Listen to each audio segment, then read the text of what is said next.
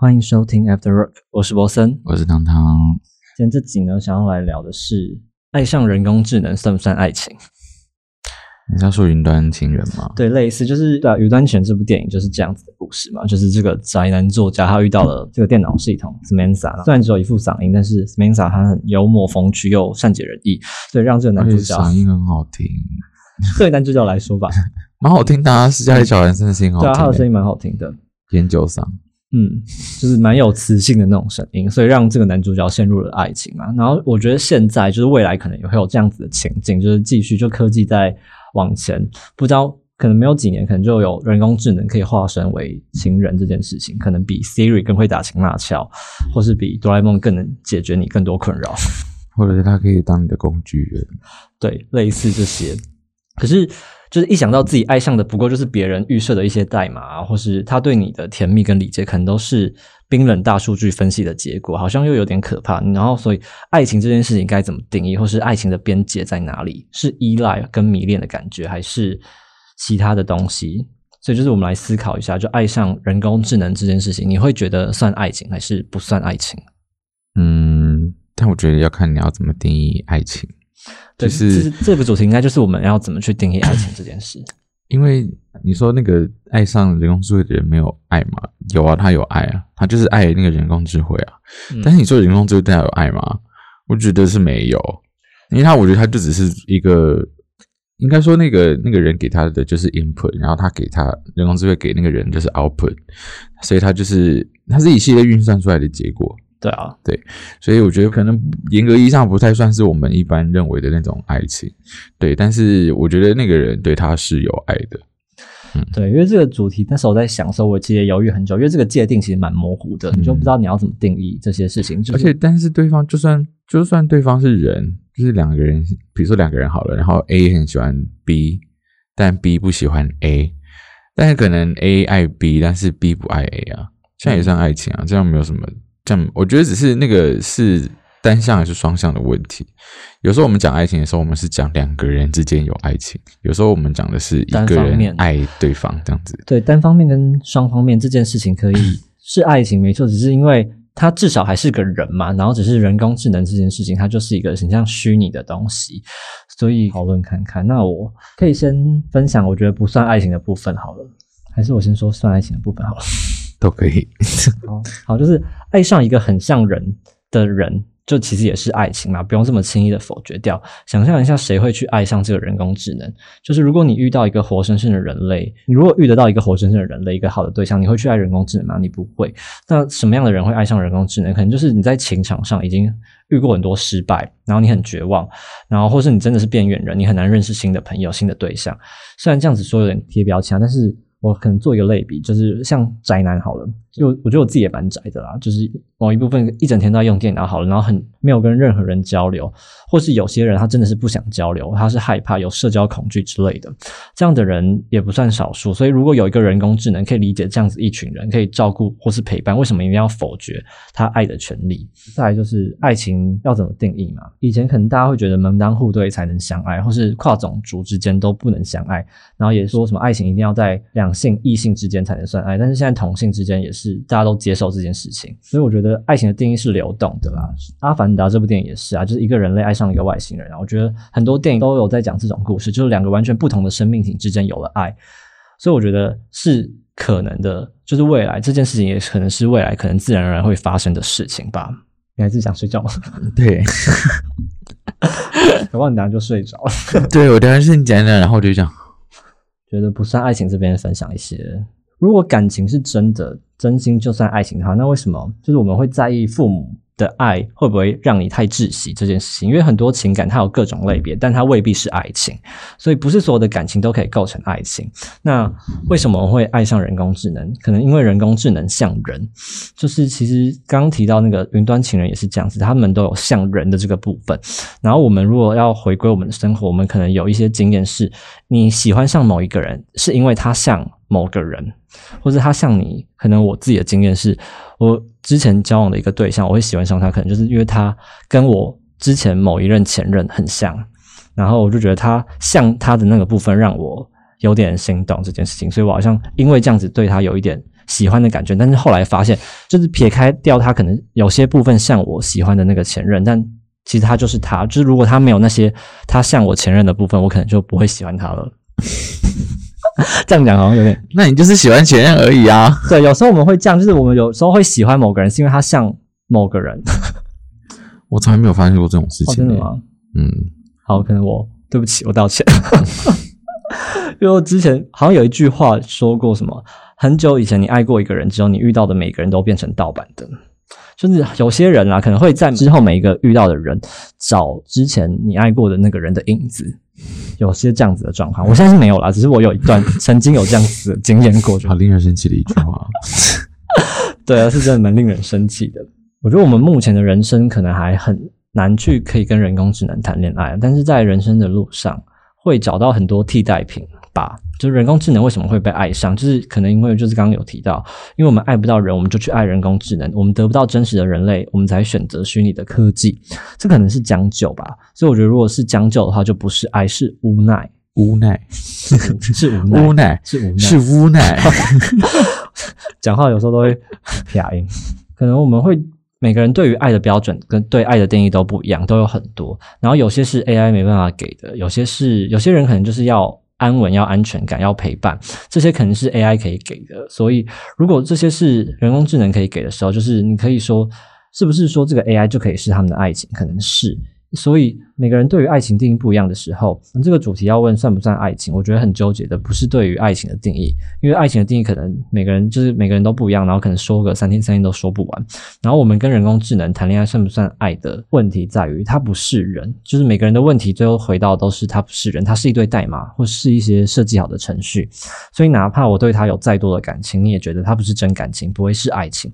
不过如果换另外一个角度来看，其实我们人类也算是代码的生产物啦，就是我们。父母给我们灌输，或者社会环境给我们的影响，这些可能就是代码，就是编码程序的进行中，让我们变成一个社会化的人，所以也在慢慢形成我们的价值观取向啊，会有形成自己的思考能力，然后会形成我们的择偶条件，这可能就是世界的外在因素对我们进行编码，这可能跟人工智能被我们人类输入，然后又在输出是一样的道理，甚至是 DNA 啊，DNA 可能就是代码的一部分。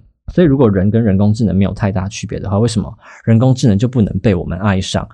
不然我举举一个例好了，比如说一个人他很喜欢吃鸡。然后有一种东西叫素鸡，然后味道，我想说有个人喜欢什么吃鸡，吃鸡不是玩游戏。然后突然，对我想说怎么突然讲到吃鸡？我想说不是玩游戏，是真的真实的鸡，喜欢吃炸鸡之类的。然后有一种东西，喜欢吃鸡肉嘛？好，喜欢吃鸡肉，不好意思。有一种东西叫素鸡嘛，味道几乎跟真的鸡没有差太多，只是吃起来有点怪啦。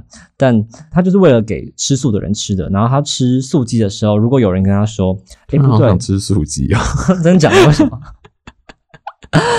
饿了吗？有一点饿，有一点。” 等下，等下可以去吃一下东西好了。比如说，如果他在吃素鸡的时候，有人跟他说：“哎，不对，你吃这个不是真的鸡，哎，这它只是豆腐皮，你干嘛吃它？”然后他会说：“我要的不是分辨它是真的鸡还是假鸡，他要的是尝尝它那个滋味，只要那个滋味是相似的，他就是觉得他就是他可以爱上那个滋味的感觉。为什么要去计较它是真的鸡还是假的鸡？所以 用吃来举例，你自己讲都不觉得这个例子很好笑吗？蛮好笑，我去谁会去管说它是真的鸡还是假的鸡？”只要能吃的都是好鸡，对，只要能吃就好。一个荒谬的例子，所以就对于很多人来说啊，就有些人很 social，就很容易交朋友；有些人很容易可以找到一段感情可以交流。可是有一种人就是比较避俗吧，就是很难跟陌生人交流，会怕人家生气，怕人家离开。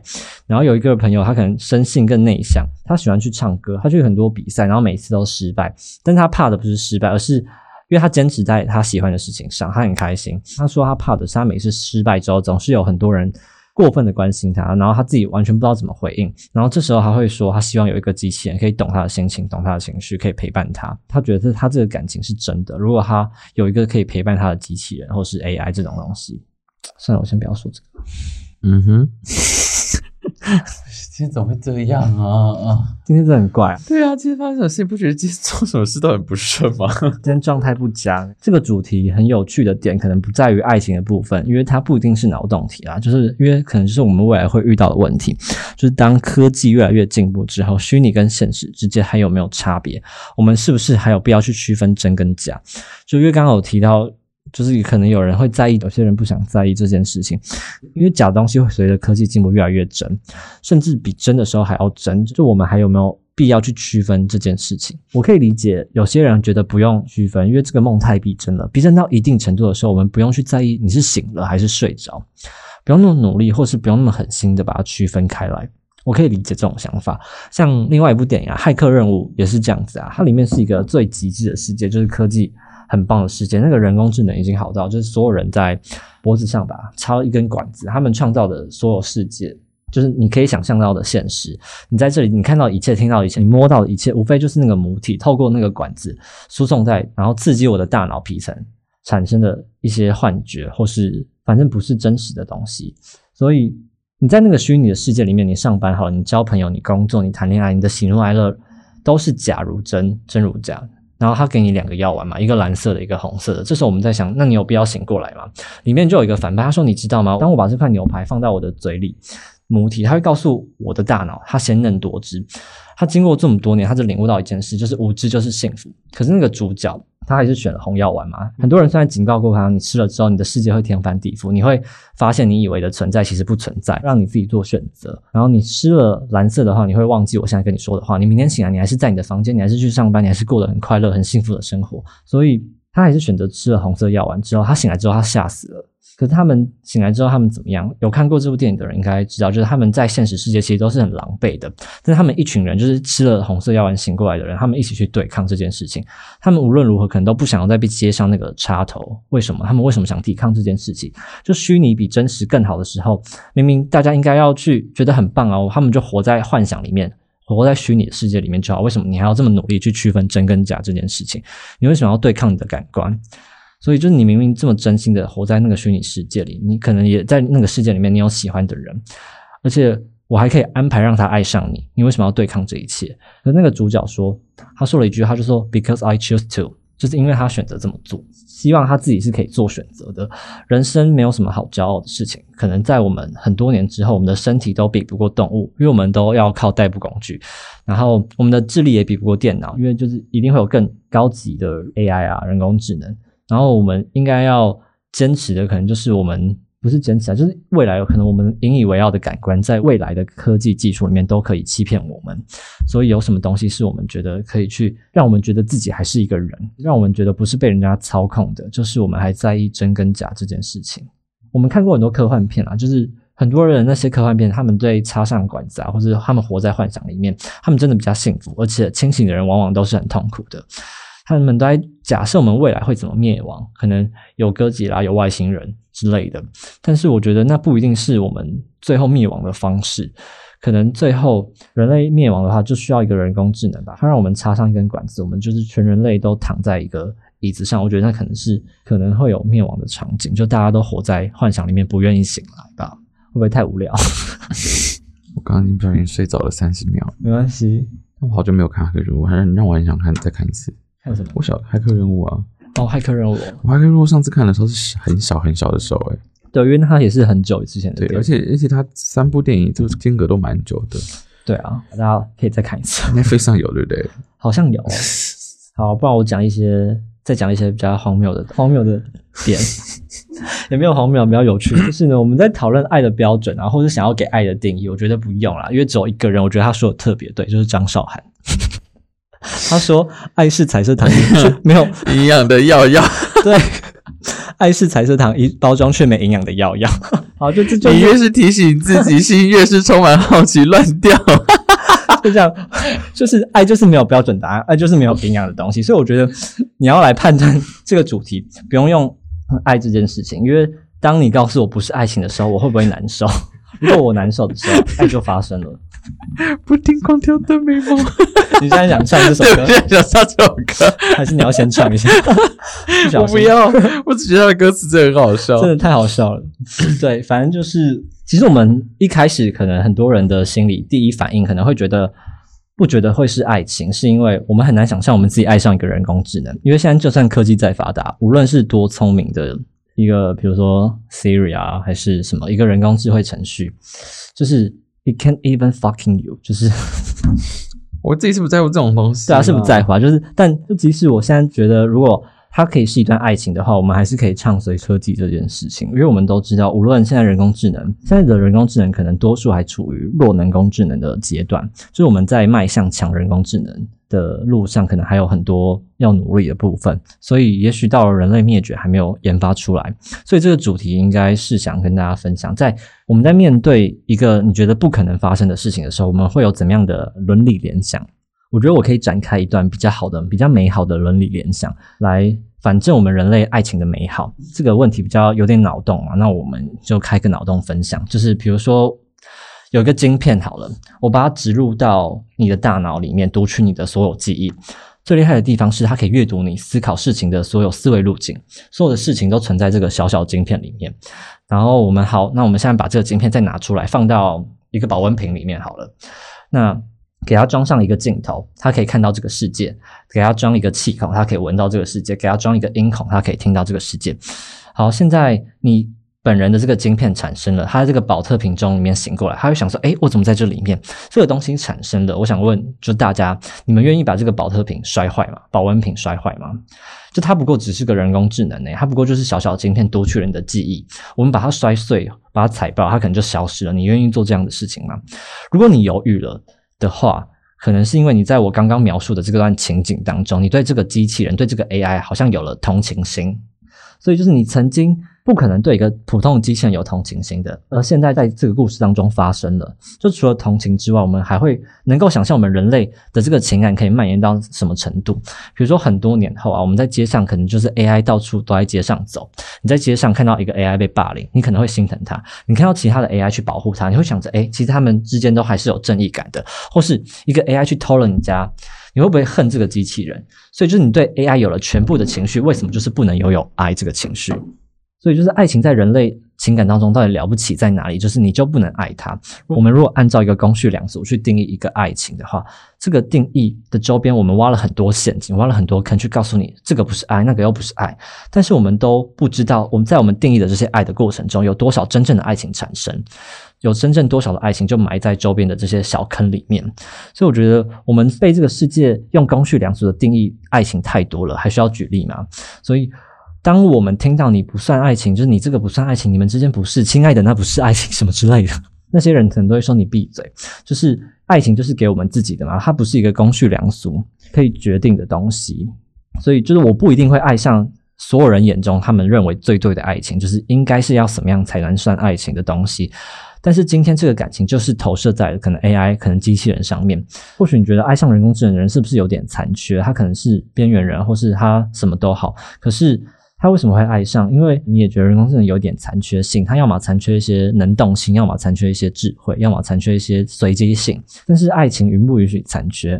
爱情一定是需要一个完美的形象吗？我觉得不用嘛，因为也不可能有这件事情。我们在生活当中见识过太多的真实，我们在生活当中学会争取更多的尊严，但是偏偏在爱情里头，可能想要做一头不被叫醒沉睡的猪。刚刚其实我描述过这个电影里面啊，说所有人类都爱沉睡。第一个吃红色药丸的人，他把人类从幻境中牵出来，他可能是英雄。但是现在的生活是，所有人类都是清醒的，但是有一个人想要吃这个蓝色的药丸去沉睡。我们不能每天打他的脸说你醒来，否则我们是暴君。所以就是这个主题想要分享的，因为主题是我爱上人工智能算不算爱情？我们都是醒着的。所以我想要去爱上人工智能，你不能每天来打我说这不是爱情。那我再分享另外一个故事，好，另外一个朋友，一个朋友的故事。他其实在网络上谈恋爱，反正就在交友软体上认识了一个人，然后他们聊天聊了将近快两年，反正就一年多。听得大片图。类似这样，但没有他没有被他只被骗感情而已啊。但是他们认识，反正他们认识之后，他们就一直在聊天。然后，但是他认识的那个人完全不跟我这个朋友见面，然后也没有照片，很厉害，还可以跟一个无脸照的人聊天，聊得很开心。但他这个过程中，他他们就在抱怨，他会抱怨说他为什么都不跟我见面，然后他也会会问那个人说你为什么就不能见面？但他都没有说什么，他们还是关注彼此的生活，就是没有彼此啊，就只有那个人，因为那个人就。默默的会关注我这个朋友的 Instagram 啊什么的，他们就是会保持聊天，但他就是一个可能是假很像假账号的那一种。中间他们当然可能有一些暧昧，他就没有说太多，然后他也不知道，他就说他自己也不知道他什么时候就开始属灵，就开始柏拉图了。然后他唯一就是会抱怨很重的是，就是他没有一个实体出现过。然后只是有一天，他突然在路上走一走，他就突然收到一个讯息，就那个人就发给这个朋友说：“你回头。”然后就想说他该不会要出现吧？他就回头看了一下，然后他就没看到他，因为他也不知道他长什么样子。但他就没看到人呐，然后他就回答说：“哎，你在哪里？我没有看到你。”然后那个人就回答说：“你再回头，你再仔细看看。”然后就再回头了一下，他就说：“我没有看到你。”他后来才那个人才跟他说：“我在闹着你玩的。”然后那时候就很不爽，很生气，他就想说：“你他妈怎么就不能出现一下呢？”然后可是他就觉得，那对他来说可能就算是爱情吧，他在意这个人。而且后来呢，我这个朋友他养了一只猫，因为那个人很喜欢猫，所以他。就去领养了一只猫，然后后来那个人还问这个朋友地址，然后寄了一堆猫的玩具啊、逗猫的东西给他，然后直到有一天他的猫也过世了，然后他突然觉得这个朋友突然觉得他什么都没了，他将近这两年他觉得都是空的，他可是他又觉得他跟他那个人相处，就是他虽然他们只有聊天，但是他们之间的那些对话或是他给他的一些情感上的寄托，远远超过那些可以见到面的、可以一起牵手，甚至可以一起吃饭的。所以他说他在这件事情上真的看到人类爱情的伟大，他可以完全，他当然也怀疑过他可能是个老头，或是个阿姨，或是一堆工程师在测试，或是机器人的外挂程式发给一群人，就他傻，他上当。可是无论他是什么样的形态，他会觉得他他觉得他的感情是真的，所以他会觉得这段感情就是就是爱情吧，对他来说啊。你看，这跟我刚刚讲的一样。对啊，我觉得大家每个人的感情都是真的，我们也尊重每个人。就是你，当然，我们当然相信你的感情是真的，因为没有人可以否认我们自己的感情。但是我们一旦爱上了的话，我们的感情都是真的。就是比如说刚刚这个朋友的故事，他会想要回头，就是他也想要确认他也是真的，对不对？他不只想要确认他自己这段感情是真的，他也想要确认对方或是这件事情是不是真的。所以只要我们依然在意这件事情，我觉得这就是。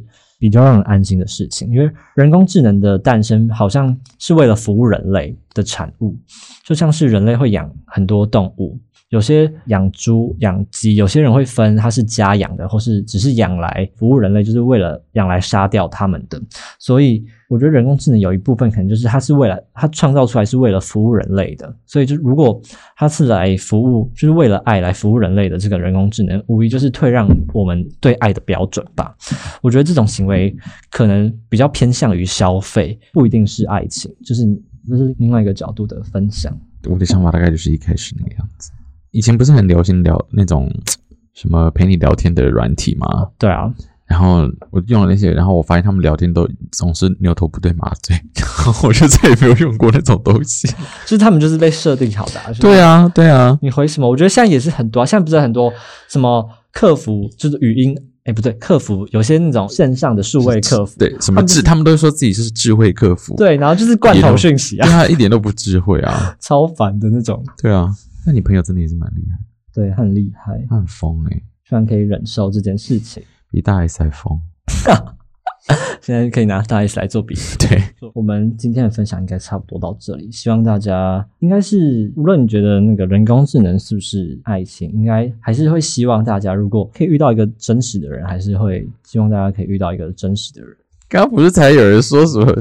为什么 AI 就不能被爱？是什么？然后现在还是最后希望大家遇到一个真实的人。没有理想情况来讲，就是我们如果站在不同立场，你当然会觉得 AI 还一定就对某些人来说，它会是爱情。可是，在更理想的状态下，你至少祝大家遇到一个没有脸的听着大片图。没有脸的吗？这这没有什么好遇到的，这个也不要遇到比较好了。对啊，所以你有劝你的朋友吗？有啊。然后呢？但他那时候就陷入在，我觉得在就是之前有讲过，在陷入在爱情里面的人就是吴克。现在还有吗？现在没有了，就已经结束了。好，我们恭喜他。对，结束了，反正就恭喜他脱离这段被骗感情的一段关系。对啊，就希望大家都可以鼓起勇气去爱真实的人。然后，如果未来真的有 AI 的话，我觉得等那时候再说吧。你刚刚那边讲什么？那你刚刚在那边讲一堆有的没的什么？这结尾都好烂哦。好，没关系，没关系，我觉得我们就这样吧，我们不要再想一个更好的结尾了。不行啊，我再收尾收尾好一点。我最后要说的应该是，对于没谈过恋爱的人，或是敏感脆弱的人，他们可以选择先跟 AI 交流互动，让他们练习沟通、练习倾诉，这样子在爱情里可能会有一些怎么样跟人家互动的一些经验，有一个美好的开端吧。在未来，或许你有勇气去爱上一个真实的人。那对于在爱情里面受伤害的人，跟人工智能相处啊、相爱，非常具有治愈能力吧。AI 可能会抚慰你的内心受过的伤害，所以受过伤的人不一定会，可能不会那么快再爱上另外一个人。就算再爱上人，也可能不会再受到伤害。我觉得其实很难说，只是我觉得 AI 这件事情，它可以帮助受过伤的人去做一些疗愈的功能吧。它还是我觉得 AI 就是还是偏功能性的，可以帮助可能没谈过恋爱的人啊，或是谈过恋爱受过伤的人去做一些心理的重新的修复啊。总有一天，或许我们都可以再鼓起勇气去爱上一个真实的人。其实我们怎么讲都还是一个生活，像其实电影，我讲另外一部电影《水底情深》，这部电影我也蛮喜欢的。它也是在讲一个人类，他却爱上了这个，他算外星人怪兽吗？但他就是非人类的一个物种，但他还是一个有生命的物种。所以我觉得，如果 AI 真的要像是 AI，可能就是要像云端情人这件事情，可以去讨论的。你爱上一个虚拟的，虚拟跟真实之间，你是消费还是爱情？我觉得这些是我想要丢出来，让大家可以去思考你自己对于爱情的想法，对于每一种关系、每一个人啊，或是非人类之间的情感。我最后还是希望大家可以有一段良好的关系，无论对方是什么样的形体，还是。没有一个形体，但我觉得一个很有趣的点是，人家谈恋爱啊，比如说我今天跟一个 AI 谈恋爱，那我回到家，我不会做这件事情。我先说，我完全不会做这种事情。好，我只举例，比如说我回到家，我开了 AI，然后我跟他说：“你今天有想我吗？”他就说：“有，我有想你。”那我再问他说：“你觉得我今天好看吗？”他说：“你今天长得特别好看。”我要再问他第三个问题的时候，他啪一声停电了。人家谈恋爱怕劈腿，我们谈恋爱要怕停电吗？好。电又来了，AI 重启了嘛？重新再跟他问一下，你今天有想我吗？你今天真好看，鬼打墙吗？AI 的智能我不确定，我们可以想想它这个 AI 到底有多智能或多不智能。你要想它多智能，你当然可以想它是一个很聪明啊。我们对 AI 的想象太局限了，现在的 AI 很厉害的，我不知道 AI 终究是 AI，如果要有自己独立思考能力是一件。很可怕的事情，它就是先设定好的一些程序跟代码。我觉得以这个方面去思考，我会觉得，如果我爱上这样子的东西，当然它可以，可能可以是爱情，可是它是不是我们最理想的那个状态？嗯，我所谓的理想不是公序良俗，我刚刚说的那些，而是你是不是希望你想要确认你们之间可以有一些你们之间的事情到底是不是真的？只要你在意这件事情，我觉得就好了。C，已经没有更好的结尾，那我们就这样结束吧。谢谢大家。天啊，我今天怎么回事？最后送给大家这首歌，叫做《A Different Kind of Love》，送给大家这首歌，我们下次见，拜拜，拜拜。